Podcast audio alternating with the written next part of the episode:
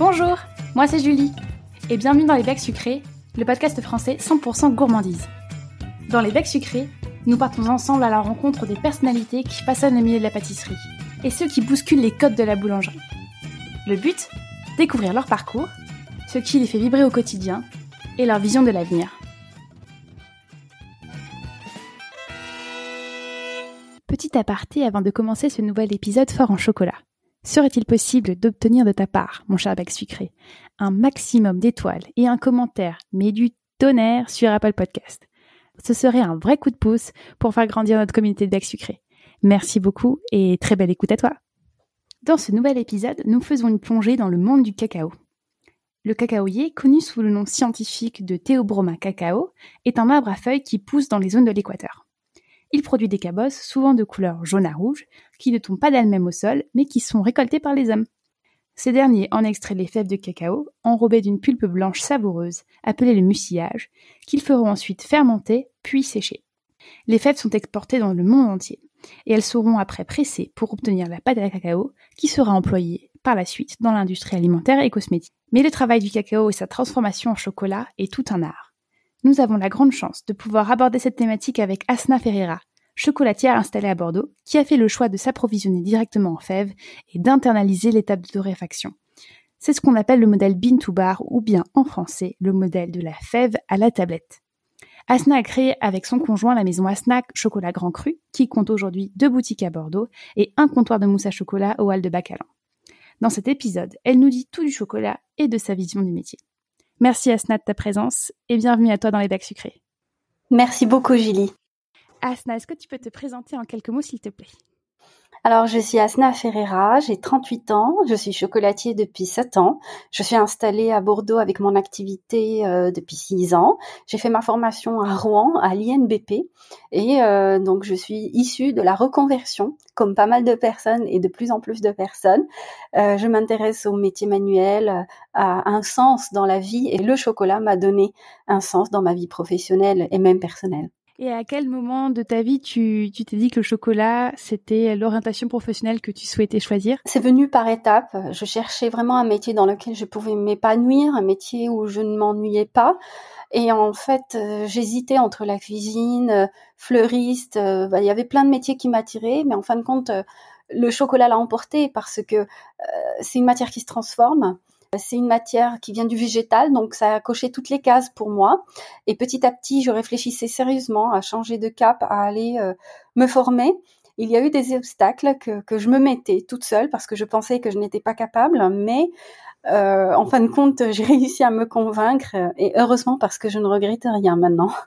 Quand tu dis que tu te mettais des, obstacles toi-même, à quoi tu fais référence? Eh ben, je fais référence à un exemple. Quand je passais des tests de bilan de compétences, euh, je ne rentrais pas du tout dans la case, euh, par exemple, d'artisan chocolatier parce que euh, je suis quelqu'un de maladroit. Je, on peut dire que voilà, c'est, il faut être minutieux, faut, faut plein de choses. Mais après, je me dis rien n'est, n'est figé. On a un cerveau qui est élastique. Vraiment, même ça, ça, ça ne s'arrête pas avec l'âge. Quand on veut, on peut. On peut s'entraîner. On peut ne pas lâcher, ne pas abandonner, et avec un peu de persévérance et de volonté, on peut y arriver si c'est vraiment ça notre rêve et si c'est vraiment ça ce qu'on veut faire. Donc, euh, à 30 ans, j'ai eu mon diplôme de CAP et, euh, voilà, c'est fait. Et dis-moi, quand tu commences ta formation donc à l'INBP à Rouen, quelle est euh, la vision que tu as du métier de chocolatier? Alors, la vision que j'ai du métier à cette époque-là, c'était les chocolatiers fabriquent euh, leur chocolat, leur propre chocolat, et ils en font des recettes. C'était une vision euh, très naïve, erronée, bien évidemment, parce que la réalité n'est pas du tout comme ça, puisque la réalité est un peu plus difficile, ça demande du temps, beaucoup, beaucoup de... Euh, c'est un autre métier. Fabriquer à partir de la fève, c'est vraiment un autre métier. Et, euh, et du coup, donc je demandais hein, pendant les cours, mais quand est-ce qu'on va apprendre la fève? Quand est-ce qu'on va apprendre sur l'arbre? Quand est-ce qu'on va apprendre la torréfaction tout Et ben on m'a dit non non le programme euh, c'est apprendre à faire des bonbons au chocolat ben c'est déjà un gros programme parce que mmh. c'est important. Euh, et du coup ça a été une légère déception pour moi parce que c'est ce que j'ai fait en premier. Mais euh, j'ai appris que le monde du chocolat se divisait quand même en deux grandes parties Est-ce que c'est une vision que tes collègues partageaient également ou c'était vraiment c'était ton approche personnelle et tes attentes personnelles pour la formation qui finalement n'ont pas été euh, tout à fait remplies? Pas du tout. À l'époque, même je me rappelle, euh, mon enseignant euh, trouvait que c'était une idée un peu biaisée. Même des collègues qui me disaient mais tu te rends compte est-ce que le boulanger fait sa propre farine?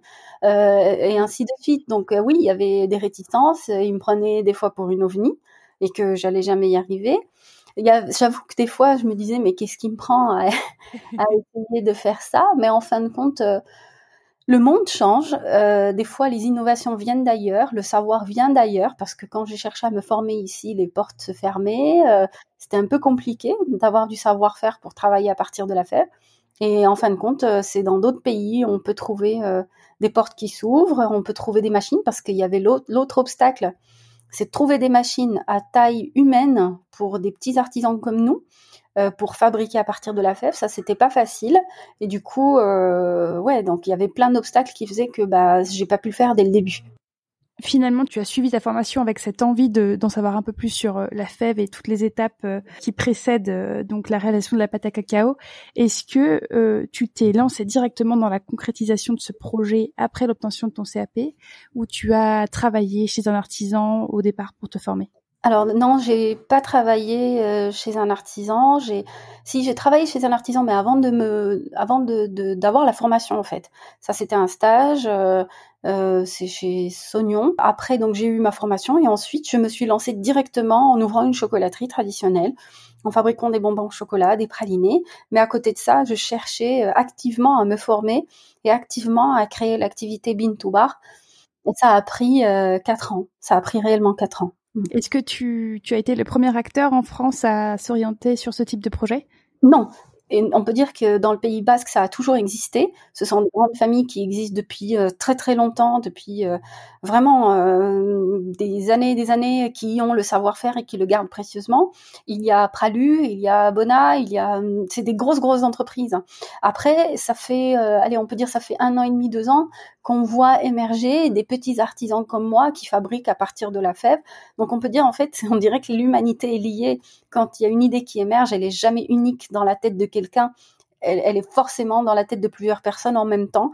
On tend tous à aller vers la même direction, c'est-à-dire quelque chose de sain, même, de, même si c'est lent à faire, quelque chose qui nous correspond, qui sort un peu des sentiers battus, euh, qui sort de, tout ce qui est standard même si elle va pas plaire à tout le monde, ça va être quelque chose de très personnel. Et c'est ça que j'aime dans les fèves. Vous donnez la même fève à 10 personnes, vous, vous donnez les mêmes critères, vous aurez 10 résultats différents. Parce qu'il y a la patte de la personne qui le travaille, et en fait, ça, rend, ça le rend vivant. C'est une matière vivante, et on y met sa patte, on y met son cœur, et après, le résultat, au final, il est complètement différent selon les personnes. Est-ce que toi, tu t'étais déjà rendu sur une plantation de, cacao avant de faire naître ton projet? Oui, oui, plusieurs fois d'ailleurs, parce que mon projet, il était là. Et il faut comprendre l'arbre, il faut comprendre les gens qui travaillent, le terrain, le terroir, pour pouvoir euh, bien le travailler et respecter la matière à la fin. Je ne vois pas euh, vraiment un chocolatier qui se lance dans le chocolat sans, sans voir ces aspects-là, sans être au courant des problématiques des travailleurs, des planteurs, sans être au courant des problématiques écologiques, environnementales et sociétales. Je trouve que tout cela est lié et le, il faut vraiment pas le prendre à la légère. Revenons du coup ensemble un petit peu sur euh, le cacao en tant que tel, parce qu'on le déguste souvent, mais on sait des fois très peu tout le travail qui s'y cache. Est-ce que tu peux nous résumer, s'il te plaît, les principales étapes qui existent entre la récolte de la fève et euh, la production du chocolat? Alors d'abord, on détecte la maturité de la cabosse, qui n'est pas forcément liée à la couleur, comme pas mal de personnes le pensent. C'est pas parce que la cabosse est rouge qu'elle est mature. Euh, c'est en fait le creux du sillon, le bruit qu'elle va faire, et puis quand on est expérimenté, euh, c'est tout de suite, euh, ça se voit tout de suite. Mhm. Donc il y a la récolte, les cabossages, qui consistent à ouvrir la cabosse sans abîmer les fèves à l'intérieur, qui se fait soit avec une machette quand on a une bonne dextérité, soit avec un gourdin et après la récupération des fèves avec leur mucilage qui à ce moment-là est encore blanc après la mise en fermentation. Donc en fermentation, c'est mis dans des bacs qui sont en moyenne d'une quantité de 50 kg par bac. Je dis en moyenne parce que ça dépend des plantations. Il faut un minimum de quantité pour que la fermentation commence à bien euh, démarrer. Parce que il y a des bactéries, il y a un peu, il va y avoir de la chaleur, un mouvement calorifique qui va se faire, qui fait que bah, ça va démarrer une bonne fermentation. Mmh Après, donc on va vérifier euh, euh, tous les jours euh, la température, on va vérifier au cœur du, du, bac pour pouvoir brasser le bac et changer de bac pour permettre à toutes les fèves de bénéficier des mêmes conditions pour la fermentation. La fermentation, elle va permettre aux précurseurs aromatiques de bien se développer. Ensuite, une fois qu'on a fini notre fermentation, qui peut durer selon les variétés, selon le climat, euh, de aller même des fois de 3 même 10 jours, ça dépend des, variétés, mais en moyenne c'est toujours autour de 5-6 jours. Euh, après, donc on récupère ça, on fait un pré-séchage pour euh, commencer à préparer les fèves à aller au séchage. Ensuite, il y a le séchage où on va euh, euh, un peu euh, tourner les fèves avec une sorte de râteau, comme un jardin japonais, pour qu'elles puissent un peu sécher jusqu'au moment où on va entendre qu'elles vont commencer à faire un bruit sec. Et cela, c'est pour pouvoir atteindre 7% d'humidité.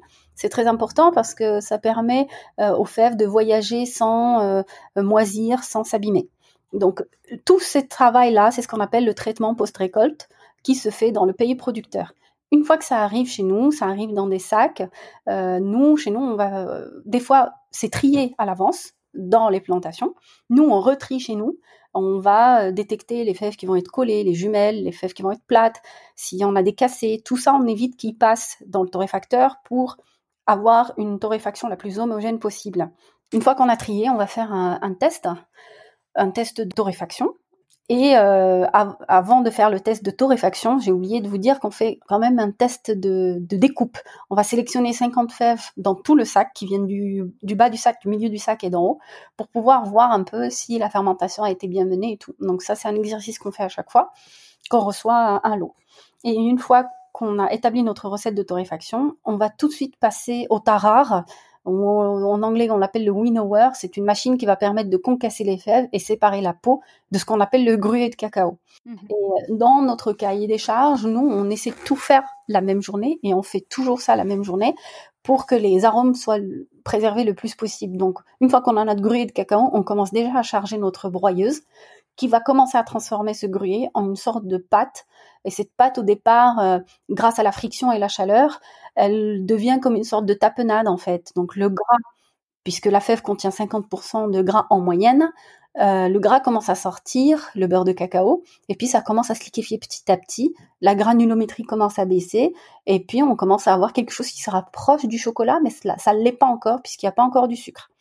Et donc selon la recette établie qu'on veut faire, le pourcentage qu'on a choisi, ensuite on rajoute le sucre, après, nous, euh, c'est notre signature, on choisit de ne pas rajouter du tout de beurre de cacao, alors que normalement dans les tablettes classiques, on a du beurre de cacao ajouté et de la lécithine éventuellement. Nous, on se contente juste de, de fèves et de sucre complet.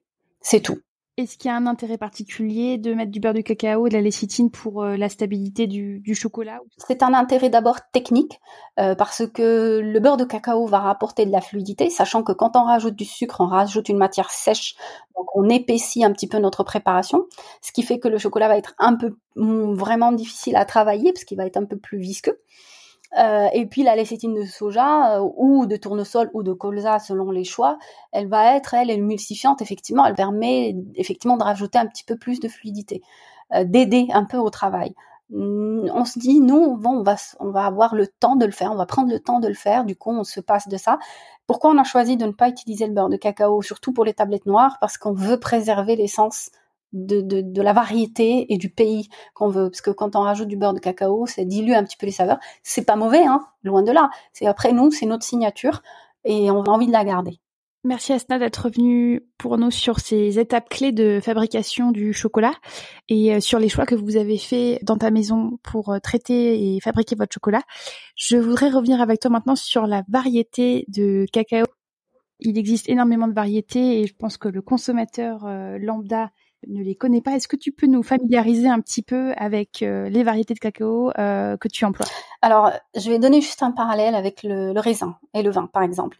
Euh, c'est très réducteur de mettre toutes les variétés de cacao en trois ou, quatre grandes familles. Quand on parle de Criollo, Forastero, Trinitario ou National, il n'y a pas que ça. C'est comme si on disait qu'il y avait que le Syrah, Grenache et Cabernet Sauvignon.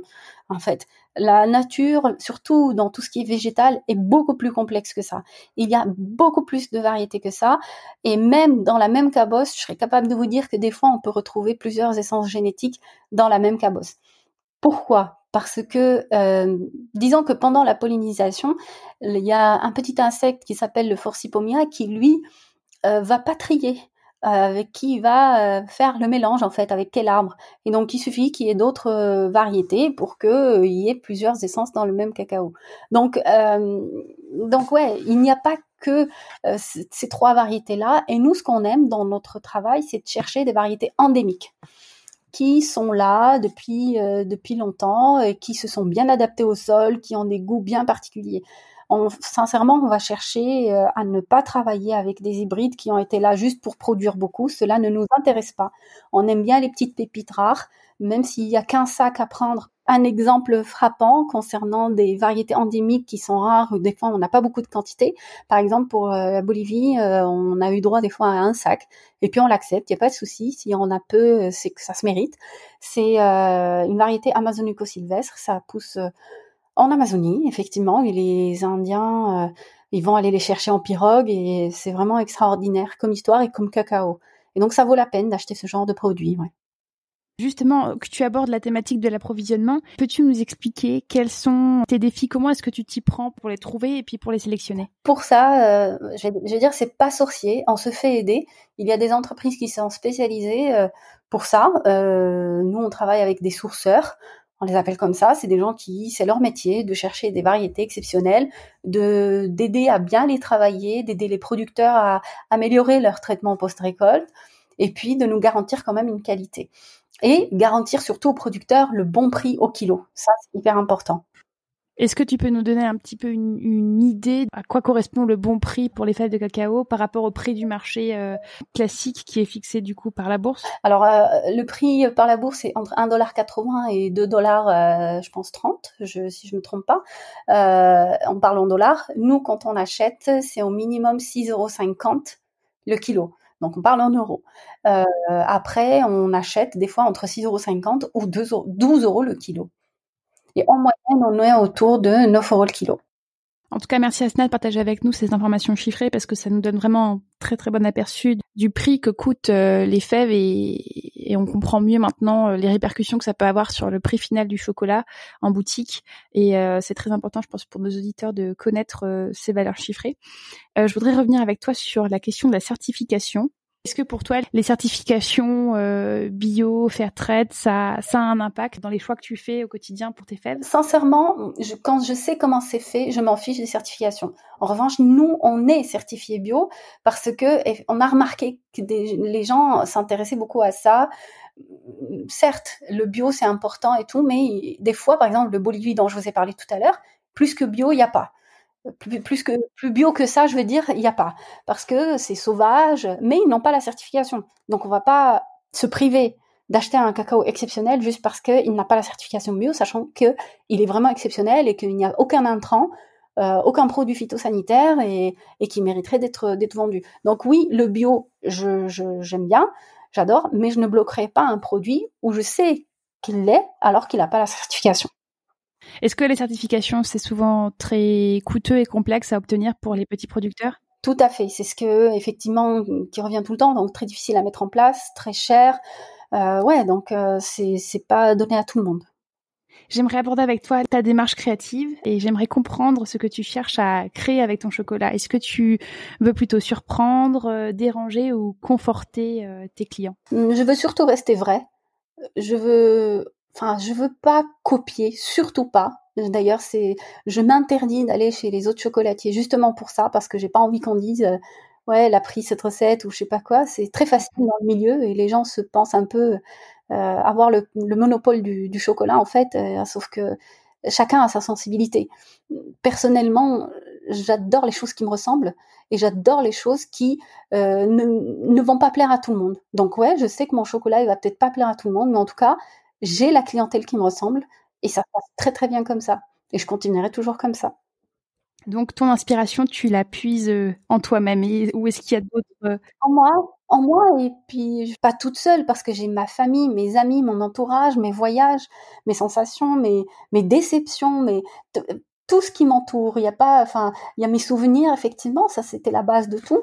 Mais après c'est vraiment c'est tous les jours une histoire que j'ai lue, un film que j'ai vu, euh, des, gens que j'ai rencontrés, des événements, hein, le temps. C'est vraiment hyper complexe et c'est ce qui me nourrit tout le temps. On a tous euh, comment dire, une énorme boîte d'inspiration. Il faut juste savoir l'ouvrir. Et justement, est-ce que ça a été pour toi facile de rentrer dans cette démarche créative, puisque tu sors avec un, un CAP qui, qui te donne donc de, d'excellentes bases pour commencer. Comment est-ce que tu as vécu cette étape de, on va dire, de libération créative euh, qui pouvait être attendue pour euh, créer ta société? Ça serait mentir de dire que le CAP euh, c'est quelque chose qui aide beaucoup. C'est vraiment la base. C'est rien du tout, je dirais même. Il faut vraiment vraiment travailler à côté énormément pour pouvoir avoir quand même un niveau qui permet d'avoir une bonne production. Euh, et un bon travail, une bonne créativité, euh, j'ai beaucoup appris de mes erreurs et j'ai beaucoup appris après le CAP. Le CAP, il donne les bases, mais ce n'est vraiment pas suffisant. C'est les rencontres avec euh, les autres, c'est les, erreurs, c'est les conseils, les retours des clients, les retours de, la famille qui fait que ben on se met à nu. Quand on met quand on fait une recette, on se dévoile et on se vraiment c'est la vérité. On se dit euh, on est on accepte la critique. Bien sûr. Euh, et puis euh, si on a envie de s'améliorer et après il faut savoir s'arrêter à un moment donné parce que tout n'est pas beau à prendre. Quand on sait au fond de soi que c'est vraiment la bonne recette que c'est ce qu'il faut peu importe ce qui va être dit à côté parce que je sais que c'est ça qui me correspond et qu'on est sur la même longueur d'onde. Revenons peut-être un petit peu ensemble sur un alliage que tu as fait récemment entre le chocolat et le vin tu as lancé euh, ce que tu as nommé les accords parfaits. Comment est-ce que tu t'y es prise pour associer ces deux produits? Alors, euh, je veux dire que c'est un peu facile. Habitant à Bordeaux, on peut pas ignorer le vin très longtemps. Euh, donc, il nous poursuit partout. Quand été à Tokyo, il y a trois ans et demi, j'ai reçu beaucoup de remarques de la part des Japonais qui voulaient absolument, donc dès qu'ils voyaient Bordeaux, ils demandaient le wine, où est le vin Donc euh, c'était effectivement le cliché et ça faisait déjà longtemps que je cherchais à faire des recettes avec le vin. En rentrant, je me suis vraiment mise, je me suis appliquée pour créer une recette et des recettes avec le vin. Donc ça, c'est les ganaches qu'on a sortis dans un coffret qui s'appelle Un instant à Bordeaux. Et en parallèle avec ça, on travaille avec des châteaux, Léoville Poiferré et puis d'autres, qui eux, euh, pendant leur euh, euh, événement ils proposaient des dégustations, et ils proposent toujours des dégustations, fromage vin ou charcuterie vin, et puis ils voulaient quelque chose d'inédit qui sort juste du salé, donc ils, ils faisaient des dégustations vin chocolat. Bon, ça existait depuis longtemps. Après, ils ont remarqué que, mine de rien, leur vin méritait des chocolats beaucoup plus particuliers, beaucoup plus, comment dire, artisanaux déjà, et beaucoup plus personnels. Donc, les chocolats qu'ils achetaient au supermarché n'étaient pas à la hauteur de ce qu'ils proposaient comme vin. Et donc, c'est grâce à un œnologue que j'apprécie énormément, c'est monsieur Henri Fèvre, qui commençait à faire déguster nos chocolats euh, pendant euh, des dégustations de vin. Et, euh, et c'est vrai qu'ils ont senti la différence. Des dégustations à l'aveugle, ils ont effectivement réalisé que bah, il fallait absolument changer de chocolat pour ce genre de dégustation. Donc on a commencé comme ça, avec les chocolats que j'avais déjà de disponibles en boutique. Et puis on s'est dit, mais on peut aller beaucoup plus loin, puisque on a la matière première, on a le savoir-faire, on a tous les curseurs sur lesquels on peut jouer pour pouvoir adapter le résultat final à un millésime, pour avoir vraiment taillé sur mesure et avoir ce qu'on appelle le 1 plus 1 égale 3. C'est-à-dire juste quand je, je croque ce chocolat, quand je bois ce vin, et que je mélange les deux en bouche, j'ai une troisième saveur qui vient et les deux, ça match super bien. Donc, et quand on a essayé, donc ça a super bien marché, on a appelé ce projet les accords parfaits. Donc c'est un projet qu'on a fait avec énormément de châteaux qui cartonnent donc euh, vraiment des châteaux de, de, la région qui ont adoré notre projet et c'est ça demande du temps parce que c'est plusieurs rendez-vous, des allers-retours. Bah, je vais pas me plaindre parce qu'on goûte beaucoup. c'est euh, c'est vraiment extraordinaire comme expérience. Donc si j'ai bien compris, tu tu fais connaissance avec ces vins, tu t'en imprègnes et après tu crées. Est-ce que euh, tu cherches à associer en fonction de leurs composants chimiques, en fonction de leurs notes? Pour cet exercice. Ce qu'il faut savoir, c'est qu'on le fait vraiment en partenariat avec le château. Euh, on déguste les vins on déguste, nous, on ramène une palette de chocolat. Cette palette, elle nous permet juste de nous aiguiller sur quelle famille? Famille boisée, fruitée. Mmh. Euh, voilà, donc en fait, ça nous permet de nous aiguiller un petit peu, nous mettre sur la direction. Une fois qu'on a trouvé cette direction, on va travailler la destination qu'on a choisie, par exemple Guatemala, Indonésie ou autre. Et donc on a trouvé la fève, on va faire deux tests, voire quatre tests. C'est des tests de pourcentage, des tests de torréfaction, des tests de conchage. Donc tous ces curseurs-là vont nous permettre d'obtenir à la fin, comme j'ai dit, un chocolat qui va vraiment pas dépasser le vin. C'est vraiment ça le plus important. Nous n'avons pas envie qu'un ingrédient prenne le pas sur l'autre. On a envie qu'il y ait une symbiose entre les deux et quand on goûte qu'il y ait une harmonie indéniable et indiscutable qui va être vraiment claire pour tout le monde.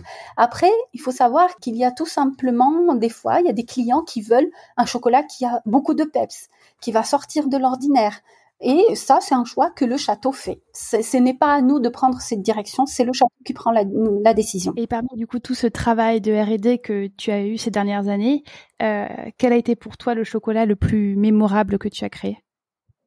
Ah, Je donnerai toujours l'exemple du Piura Blanco, parce que c'est un chocolat qui contient naturellement des notes de pamplemousse. Et en plus, on l'a fait en accord parfait, on l'a taillé sur mesure pour le château Quirouin. Euh, ça a été vraiment exceptionnel. Est-ce que tu peux nous donner la provenance de ce chocolat? Ah oui, Piura Blanco, désolé, parce que j'ai tellement l'habitude de le dire. ça vient du Pérou, de la région de Piura. Merci Asna pour ces précisions. Nous abordons maintenant ensemble la dernière partie de cette interview pour en savoir un petit peu plus sur ta vision du marché actuel en France et sur ton retour d'expérience en tant que chef d'entreprise. Est-ce que tu peux nous donner aujourd'hui un petit peu la vision que tu as euh, du marché actuel du chocolat en France? Alors, euh, disons que le marché en France euh, évolue doucement, gentiment, mais il évolue. Les gens changent leurs habitudes d'achat, ce qui influence effectivement le travail du chocolatier et de l'artisan. Comme j'ai dit tout à l'heure, de plus en plus de chocolatiers qui, veulent travailler à partir de la fève. On le voit parce qu'on a, nous, de notre part, beaucoup de demandes pour que les jeunes viennent, viennent voir comment on travaille sur place. Les gens veulent voir exactement comment c'est fait et ils n'hésitent pas à acheter, même si c'est un peu plus cher euh, euh, que chez un industriel, ils n'hésitent pas à valoriser le travail de l'artisan. Donc de manière générale, pour moi, je trouve que le secteur de la chocolaterie se porte très bien. Il y a par contre des questions qui peuvent se poser sur le cacao cru, sur euh, voilà plein de choses, est-ce qu'il faut réglementer et tout. Enfin, moi, je trouve qu'il faut pas trop se prendre la tête avec ça. Hein. Il, y a des, il y a des gens qui aiment le cacao cru, tant mieux. Euh, voilà, donc euh, il y aura toujours des clients pour des choses différentes. Euh, mais, mais pour moi, oui, le, peut-être que c'est une vision un peu euh, local, mais je trouve qu'il euh, y a de plus en plus de chocolatiers talentueux qui travaillent très très bien et qui sont soudés et qui, euh, qui font un très très bon boulot. Donc moi, effectivement, en tant que même cliente, je, je serais ravie d'avoir tout ce choix. Justement, tu évoquais donc les, les changements dans la façon de consommer le chocolat. Est-ce que toi, à, à, ton échelle, tu as vu des changements auprès de tes clients en termes de saveur ou, ou même de, de, prix à payer? Est-ce qu'il y a eu des, une évolution sur tes dernières années d'activité? Oui, déjà, euh, personnellement, j'ai remarqué que les gens appréciaient de plus en plus nos chocolats euh, to Bar. parce qu'on en vend, mais allez, cinq fois plus que ce qu'on vendait les premières années. Donc depuis qu'on travaille le bean to bar sans ajout de beurre de cacao, ça, ça plaît énormément aux gens. ils cherchent quelque chose de vrai, de, je vais pas dire rustique, mais presque quelque chose de, de, de assez intense. Et ici à Bordeaux, ça correspond vraiment à la culture du vin. Non, vraiment, c'est flagrant. Après, oui, il valorise le travail de l'artisan. Ça, je, je, comme j'ai dit tout à l'heure aussi, j'ai des clients qui, me ressemblent. Je pense qu'ils aiment ce que je fais parce que ça correspond à leur goût. Mmh euh, voilà, je sais que récemment, euh, il y a d'autres chocolatiers qui ont ouvert euh, dans, la ville. Les gens me disent ah mais il y a plus de concurrence. Mais je dis mais moi la concurrence ne m'inquiète vraiment pas du tout parce que si chacun garde sa personnalité, eh ben chacun aurait même moi ça me dérange pas du tout que mes clients aillent voir d'autres chocolatiers parce que ben, ce que je fais, ils le font pas, et vice versa. Et puis ça, ça rend vraiment les choses beaucoup plus riches. Ça serait mais bien triste s'il y avait qu'une seule façon de faire le chocolat. Ça serait malheureux. donc, euh, donc ouais, je trouve ça vraiment merveilleux cette richesse. Et puis cette envie de, de nouvelles recettes, cette envie de, de créativité, d'innovation. Ça ne s'arrête pas et ça ne s'arrêtera pas là. Aujourd'hui, est-ce que tu peux nous dire comment est-ce que se compose ta gamme? C'est vrai que maintenant j'ai une gamme assez étoffée, contrairement aux premières années. J'ai une gamme de bonbons au chocolat très large, à peu près d'une quarantaine de chocolats, mais qui tourne selon les saisons. Ensuite, euh, j'ai une gamme euh, de tablettes, mais on est des boulimiques des destinations, donc on en a plein, euh, plein de pays différents, en format tablette et en format petit carré pour faciliter la dégustation avec un café.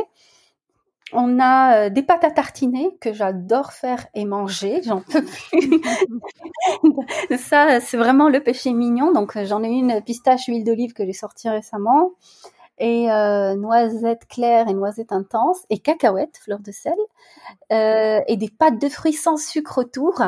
Ça, j'adore euh, aussi. Et puis les, les coffrets accords parfaits qu'on vend dans nos boutiques, des infusions de rhum avec nos fèves. C'est assez euh, assez varié. Des Wonder Bars. Euh, ce sont des bars avec plusieurs textures, plusieurs arômes qu'on propose aussi. Donc oui, il y a, y a de quoi faire. Est-ce que tu as un best-seller en particulier? Eh ben, ça va être les tablettes. Les tablettes. on en vend énormément tout le temps, de manière générale, oui. Et après, ça dépend des saisons. À Noël, on va vendre beaucoup plus de bonbons au chocolat, et puis tout le reste de l'année, les tablettes. Tu abordes un petit peu la, thématique de la saisonnalité. Est-ce que c'est un, inconvénient d'être sur un produit assez saisonnier, que ce soit à Noël ou à Pâques? Alors, en temps normal, ce n'est pas un inconvénient, mais avec, euh, avec ce qui se passe actuellement, c'est un peu compliqué. C'est vrai, un confinement à Pâques et un confinement avant Noël, c'est pas sympa pour les chocolatiers. Mhm. Mais bon, c'est comme ça. Euh, non, en temps normal, c'est gérable quand on sait s'organiser. Euh, euh, c'est vrai que c'est dur, l'activité est intense fin d'année, mais on n'en mord pas. Hein, c'est bien, ça nous permet. C'est de l'adrénaline. On, y survit un petit peu, c'est pas un problème. Mais voilà, donc quand il y a des difficultés comme ça qui se rajoutent en plus, on travaille un peu sans savoir ce qui va se passer le lendemain. C'est ça le plus difficile. Justement, comment est-ce que vous vous êtes adapté avec cette période un petit peu difficile, euh, comment est-ce que ça a impacté euh, ton activité et quelles sont les, solutions que tu as pu apporter? Disons que pour Pâques, on avait proposé des livraisons gratuites, peu importe le montant d'achat, autour de 60 km autour de Bordeaux, ce qui est quand même pas anodin. On est en Nouvelle-Aquitaine et c'est assez large. Et puis ça a très très bien marché. On a heureusement un site internet qui fonctionne très bien. Mhm. Euh, et puis on avait fermé pour le premier confinement, on avait fermé les boutiques, chose qu'on n'a pas faite pour ce ce confinement-là. Euh, les boutiques sont ouvertes, les clients continuent à venir, certes euh, au centre-ville un peu moins que d'habitude, mais ils continuent à venir et ils apprécient qu'on soit resté ouvert. Le site internet continue aussi pour le deuxième confinement et euh, et puis voilà, ma foi, on proposera peut-être d'autres éléments au fur et à mesure si le confinement se rallonge, on trouvera d'autres solutions auxquelles on réfléchit déjà. Mm. D'accord. Et aujourd'hui, ta société emploie combien de personnes? On est 13. Hein. Ok, super. qui, sont répartis euh, comment Alors, entre les deux boutiques, j'ai pas compté les trois personnes pour mousse et chocolat, mais on est 13 entre les deux boutiques de Fond d'Odège et la Vieille Tour, et les laboratoires. Hein. Est-ce que tu peux rapidement nous expliquer comment se, se, construit ton laboratoire? Quels sont les, différents espaces de production que tu as, que tu as dû organiser pour donc permettre justement la torréfaction euh, et puis la production de tes chocolats?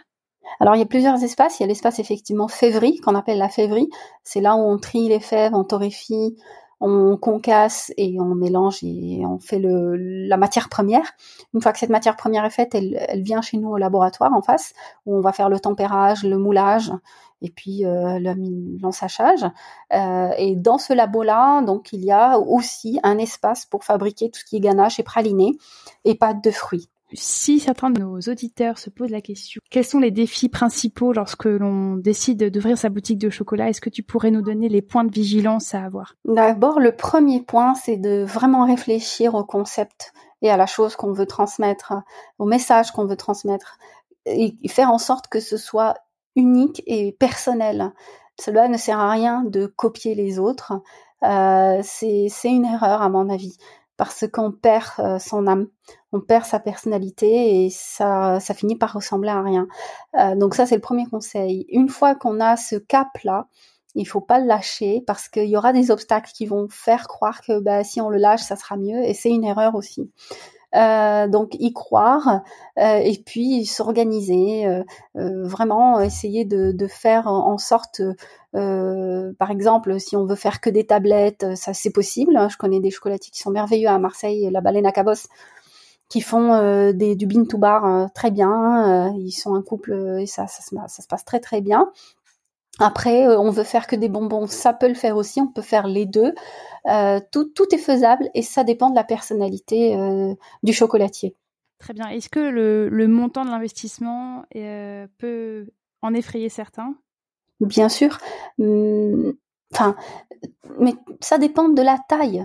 Il y a par exemple un instant cacao à Paris, c'est une toute petite structure pour du bean to bar et ça et ça marche. Enfin, moi au départ, j'ai pas tout fait d'un coup. J'ai commencé par faire les bonbons, ensuite petit à petit j'ai fait euh, le bean to bar. C'est certes si on a les moyens de tout faire d'un coup on peut, mais c'est bien ce que je conseille, c'est de commencer petit à petit mhm. et évoluer saison après saison. Et quelles sont pour toi les évolutions dont tu rêves pour ta société? Ah déjà un labo plus grand. confortable avec un énorme espace, espace de stockage. on circule entre les sacs de fèves, les cartons, c'est, du n'importe quoi, mais on fait avec. Euh, on est à Bordeaux, donc c'est un peu compliqué. Donc j'aimerais bien un, labo plus grand. Déjà qu'on a, on a déménagé une fois, je suis pas contre déménager une deuxième fois le labo. Et euh, oui, euh, un peu plus de sérénité autour de nous, parce que pas évident en tant que chef d'entreprise, je parle même pas d'artisan, hein, c'est pas évident en tant que chef d'entreprise d'évoluer dans un climat euh, instable. On a eu plein plein d'obstacles. Hein. Il y a eu les gilets jaunes euh, pendant les fêtes de fin d'année, il y a eu les grèves de retraite pendant les fêtes de fin d'année, et là on a le confinement pendant les fêtes de fin d'année. Donc c'est un peu compliqué. C'est sûr. En tout cas, ben, on, espère que c'est une situation qui va se rétablir euh, très rapidement. Et en tout cas, on invite tous les bacs sucrés qui nous écoutent à consulter ton site internet pour se procurer tes, tes tablettes et tes Wonder Bars qui sont, qui sont merveilleuses. Merci beaucoup. Je voudrais terminer cet épisode avec euh, la question habituelle. Est-ce que tu pourrais partager avec nous une recette ou une astuce euh, fétiche euh, qui nous permettrait donc de travailler le chocolat? Ah, Moi, je proposerais pourquoi pas faire son chocolat soi-même à la maison. Ça, ça reste toujours mystérieux pour nous tous, mais c'est quelque chose de tout à fait faisable. On peut se procurer des fèves euh, n'importe où. On peut se procurer des fèves dans des magasins bio, euh, chez, un chocolatier, euh, voilà. Et on peut les faire avec un, four, les torréfier, pas plus de 125 degrés. Selon la taille des fèves, la variété des fèves, plus elles vont être claires à l'intérieur. Je parle clair, marron clair. Je parle pas de euh, style un peu euh, mauve. Quand elles mhm. sont glacées, ça veut dire qu'elles sont pas assez fermentées. Et là, elles nécessitent un autre traitement. Mais par contre, plus elles vont, euh, plus elles vont appartenir à la variété criollo, moins, en tout cas, on les agresse niveau torréfaction. On torréfie nos fèves et tout de suite, on commence à séparer la peau. Donc ça, moi, à l'époque, quand j'avais pas de machine, je le faisais à la main. Je faisais contribuer toute la famille. les petits comme les grands, les invités, dès que quelqu'un venait, ils mettaient la main à la pâte. Euh, enfin, on faisait nos propres tambouilles de, tablettes. Et, après, il suffit d'utiliser un robot. Euh, si vous avez un robot euh, chez vous qui, mixe bien, assez robuste, pour commencer à broyer la pâte. Cette pâte-là, moi, ce que j'aime bien, ça peut être la base de plein de recettes. Ça peut être la base, je la mélange avec des dattes, ça fait une pâte un peu comme une sorte de barre chocolatée à consommer comme ça, avec une pâte de date.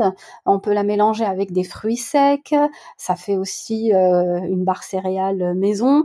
Donc vraiment, ça peut être la base de plein de choses. Je la mélange avec la moitié de noisettes, ça peut faire directement un gène du jas assez brut. Mhm. Euh, je la mélange avec du caramel, ça fait comme un praliné de gruyère de cacao. Donc en fait, il y a moyen de s'amuser avec l'ingrédient qui est la fève de cacao que je trouve qu'on utilise très rarement dans la cuisine et dans la pâtisserie en tant que telle parce qu'on l'utilise que en chocolat tel qu'on le connaît. Donc il y a moyen de s'amuser avec euh, avec euh, les fèves de cacao autrement. Super, merci beaucoup Asna de, de ce partage. En tout cas, c'est euh, c'est un grand défi euh, de faire ça euh, à la maison, mais ça a l'air très accessible, donc ah oui, clairement, n'hésiterai pas à essayer. Je tiens à te remercier pour le temps que tu nous as accordé, d'avoir partagé ta passion pour le chocolat. Ça ça s'entend. Tu nous as fait beaucoup voyager aujourd'hui, et j'invite tout le monde à, venir te rendre visite à Bordeaux pour découvrir ton atelier, la fèverie, et, et toutes les créations que que tu fais à base de ces fèves si exceptionnelles que nous procure la nature. Merci beaucoup Julie, c'est vraiment adorable de nous mettre en valeur. Continue comme ça. Vous pouvez retrouver Asna et toutes ses créations chocolatées sur sa boutique en ligne, boutique-du-6 asna-du-6 chocolat au pluriel.fr ou bien également toutes ses actualités sur Instagram at asna chocolat au pluriel. À très bientôt! J'espère que cet épisode t'a plu. N'hésite pas à nous laisser un commentaire sur ton application de podcast préférée et à en parler autour de toi. Tu peux aussi nous suivre sur les réseaux sociaux et partager l'actualité de nos comptes Instagram ou Facebook à Playback Sucré Podcast. Et si tu veux nous écrire, tu peux nous contacter à l'adresse contact au singulier À très vite